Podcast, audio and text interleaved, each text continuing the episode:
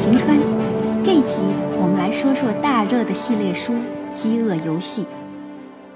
The Hunger Games is a trilogy of young adult dystopian novels written by American novelist Suzanne Collins.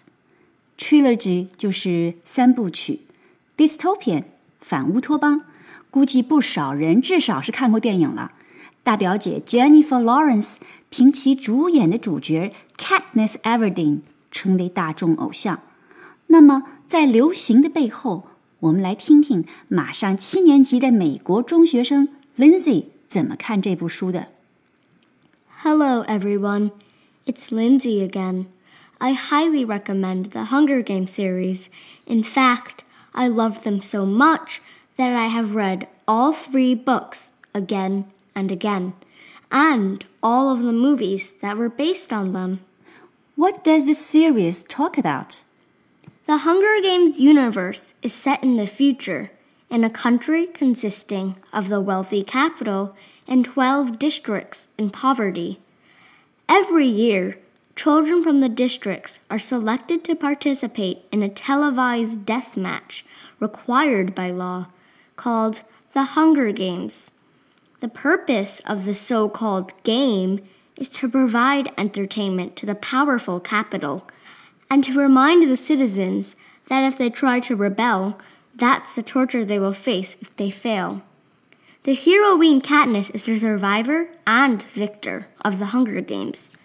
The book series is about how she faces the survival challenge and how she evolves from a normal girl to a symbol of rebellion. 血淋淋、你死我活的战斗， 还要被电视转播，供权力层娱乐消遣。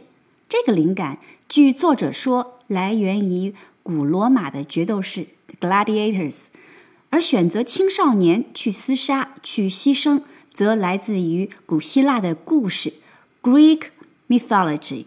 雅典人 Athens 必须每年送七对童男女到米诺斯的迷宫，也就是 Minos Labyrinth，去供奉怪物，以避免瘟疫降临全城。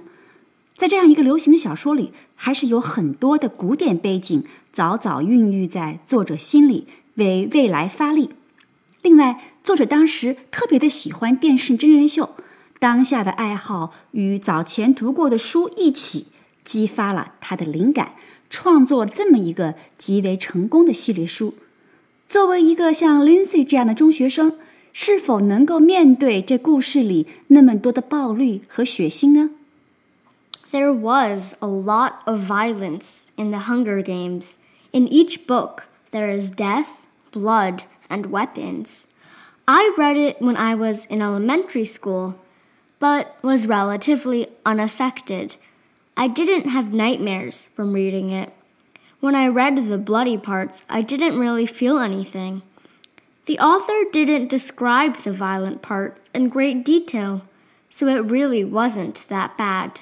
Personally, I didn't find it bloody enough to merit nightmares.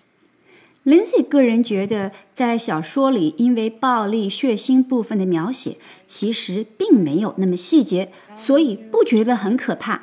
他第一次读的时候还是个小学生呢。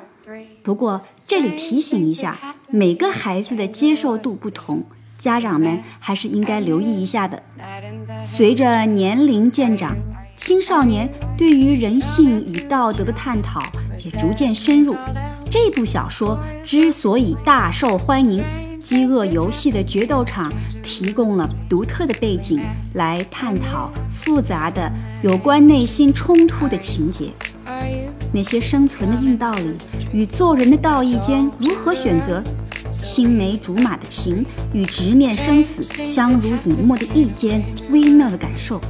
遵守游戏规则与打破禁忌，做自己间如何选择，无一不是青少年们在成长里会开始思考的问题。